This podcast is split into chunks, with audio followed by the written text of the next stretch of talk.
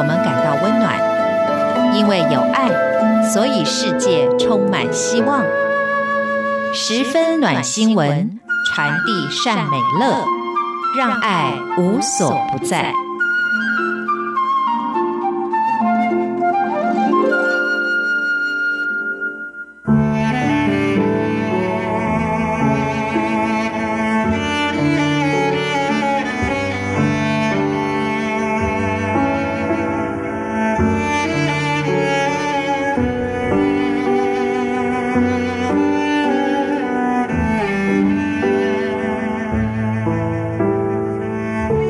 位好，欢迎收听十分暖新闻，我是 Simon 范崇光。今天暖新闻的标题是“萌爱的好滋味”。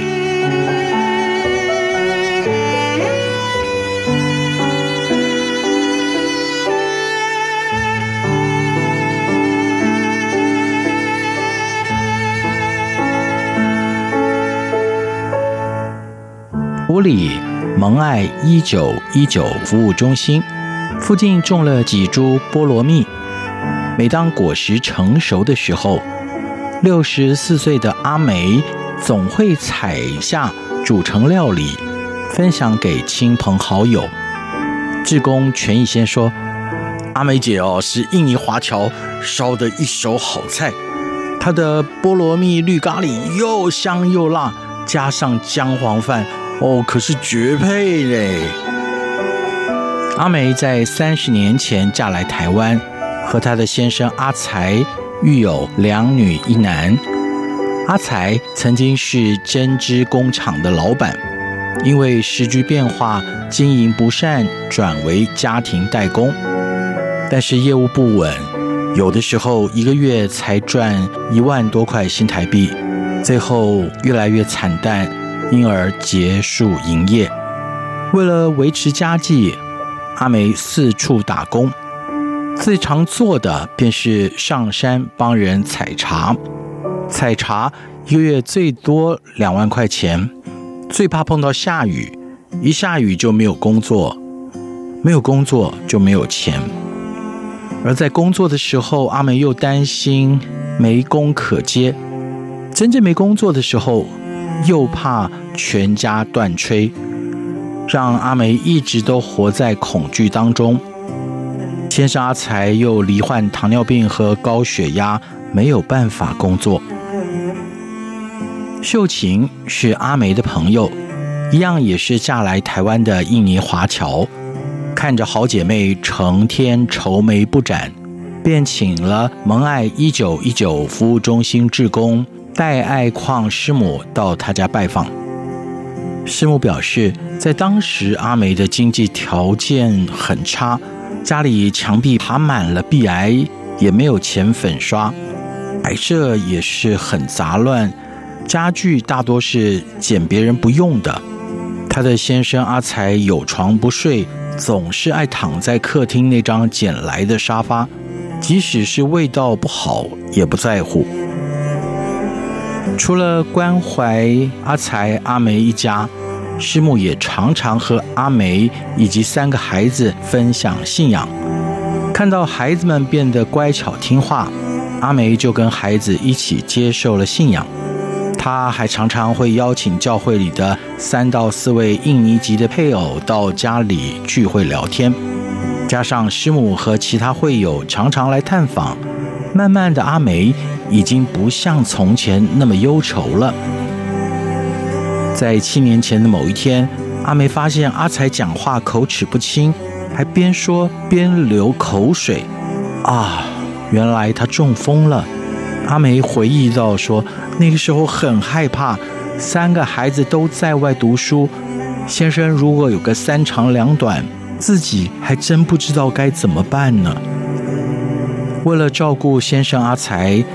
阿梅就无法外出工作了。普里蒙爱一九一九服务中心就替他申请了两万元的一九一九急难金，分四次发放。不久又替阿梅申请了一九一九食物包。阿梅表示看到食物包真的好开心哦，里面有米啊、酱油、洗的用的都有。其中米最实用，因为每天都要吃饭呢。一开始，阿梅的先生阿才行动不便，出入都得要靠轮椅，也仰赖阿梅带他到医院去复健。可是搭计程车单趟都要三百块，实在是太贵了。后来阿才的状况好一点以后，阿梅就用机车带他到医院去。如今阿才已经慢慢能够走动，唯独他的右耳重听，得靠助听器才能够和人沟通。阿梅的三个孩子目前已经长大，也都工作了，还会给妈妈生活费，生活压力减轻以后，现在阿梅更热衷参与服务中心的活动，常常煮印尼家乡菜给大家吃。师母表示。阿梅现在生活改善很多，房子还重新粉刷，焕然一新呢。一九一九服务中心的志工全义先说：“哎呀，我们最爱阿梅姐的地瓜球了。”阿梅表示，把印尼特产的黑糖用地瓜泥包起来，煮熟以后裹上椰子粉，咬起来又香又会爆浆，很好吃耶。阿梅的印尼黑糖。其实是椰子花蜜提炼成的椰糖，是位在热带国家才有的特产。一先说：“哦，这可是网络上找不到的秋罗菜手露菜哦。”阿梅回顾先生中风至今七年，表示这段日子其实都是靠着神的恩典度过，有牧师师母的陪伴，还有食物包。让我不用担心家里没饭吃。三个小孩从小在教会长大，也都乖巧懂事。更重要的是，我的心中一直有平安。服务中心从今年的四月份开始，礼拜一到礼拜五都有长者的长照据点，长者们会到服务中心来量血压，学习健康的常识。看电影、做艺术品，而且到了用餐的时间还会共餐。阿梅每个礼拜至少会来参加四次，好友秀琴也是固定的班底。志工全义先说：“行动不便的长者，我们会主动开车载他们来。”阿梅表示：“现在孩子们都长大了，已经不用自己担心。”未来只是盼望先生阿才能够跟他一起来长照站，最重要的是能够认识上帝，因为他说这才是最美的祝福。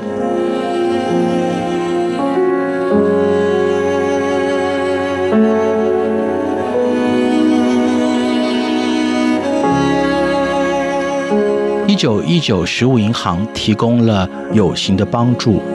一九一九服务中心的志工们提供了长期的陪伴，让许许多多需要帮助陪伴的家庭，这才慢慢慢慢一步一步走了过来。这是 Simon 在最近暖新闻当中一再强调的：长期的陪伴，才真正的能够暖人心房。